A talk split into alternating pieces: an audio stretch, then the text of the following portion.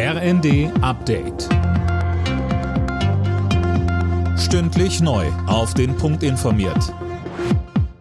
Ich bin Dirk Justes. Guten Tag.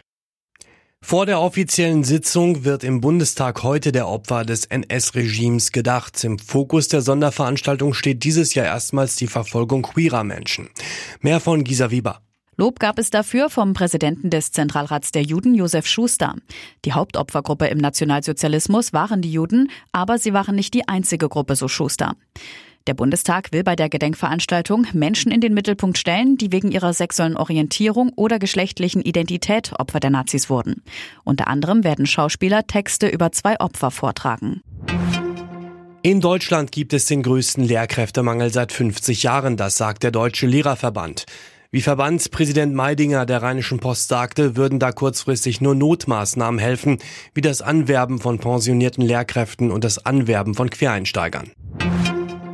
Nach der Messerattacke in einem Zug zwischen Kiel und Hamburg sind weiterhin viele Fragen offen. Eine 17-Jährige und ein 19-Jähriger waren getötet worden.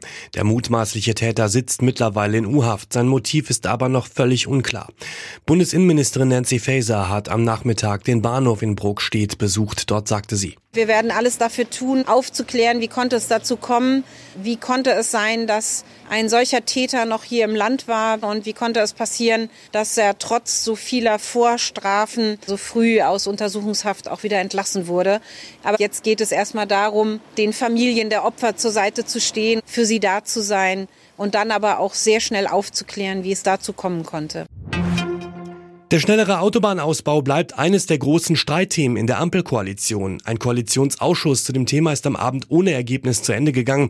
FDP-Verkehrsminister Wissing will den Ausbau von Autobahnen schneller vorantreiben. Die Grünen sehen dadurch die Klimaziele in Gefahr. Bei der Handball-WM startet Deutschland heute in die Platzierungsspiele. Gegner am Nachmittag ist Ägypten.